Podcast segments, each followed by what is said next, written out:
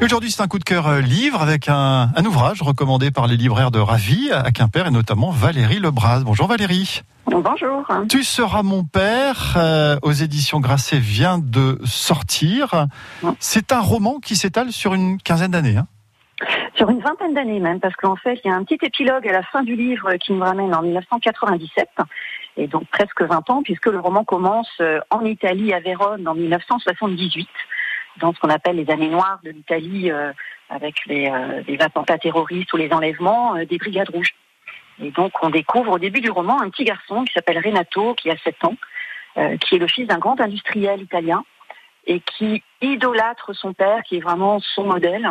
Et son père va être enlevé par ces, par ces familles brigades rouges. il ne s'en remettra jamais. Hein. Voilà, tout à fait. Donc ni le père ni le fils, remarquez, aucun des deux ne s'en remettra vraiment tout à fait. Euh, de père à tel point que quelques semaines après sa libération, euh, il va se suicider. Et Renato, forcément, qui va grandir sans père et en essayant justement, d'où le titre du livre, Tu seras mon père, de se trouver une autre figure paternelle. Et euh, par le biais, alors c'est voilà un jeune garçon qui qui a des blessures physiques et, et, morales et qui va croiser quelqu'un qui s'avère être, bah voilà, pas forcément celui qu'on croit.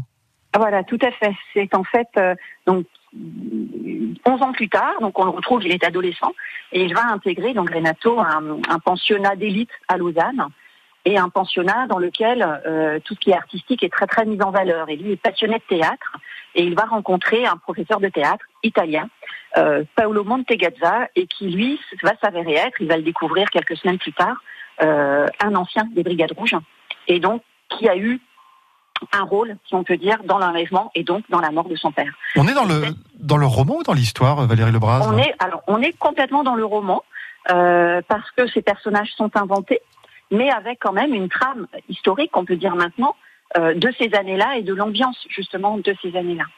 Voilà. L'auteur euh, vit en Suisse, est suisse, mais d'origine turque.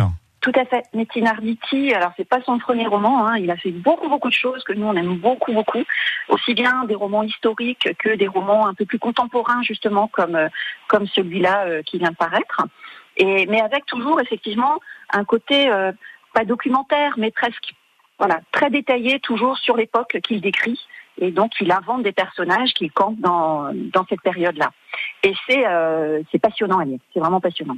Voilà, euh, dans euh, est-ce que la, la, la danse, est-ce que le théâtre va permettre à ce jeune Renato euh, qu'on suit depuis voilà son, son enfance en, en Italie, va-t-il cela va-t-il lui permettre de se relever? C'est aussi la, la question et, et, les échanges humains. Est-ce qu'on peut changer aussi au cours d'une vie? Tu seras mon père de Métine Arditi. Pourquoi personnellement vous il vous a touché ce livre qui est paru chez Grasset?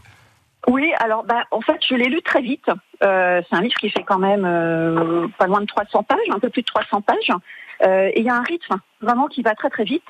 Et puis on s'attache au personnage. Ce jeune, ce jeune Renato, on a envie de savoir, ben, voilà, s'il va s'en sortir, comment il va s'en sortir. Et puis il y a toutes ces questions autour de la paternité. Euh, qu'est-ce qu'être père? Est-ce qu'on peut se choisir un père une fois qu'on voilà quand on en a plus, ou est-ce qu'on peut avoir plusieurs pères? Alors je trouve aussi qu'avec dans cette société où il y a pas mal de familles recomposées, c'est une question qui peut se poser. Merci beaucoup de nous avoir euh, conseillé ce coup de cœur, Valérie Lebras, libraire chez Ravi à Quimper. À bientôt. À bientôt.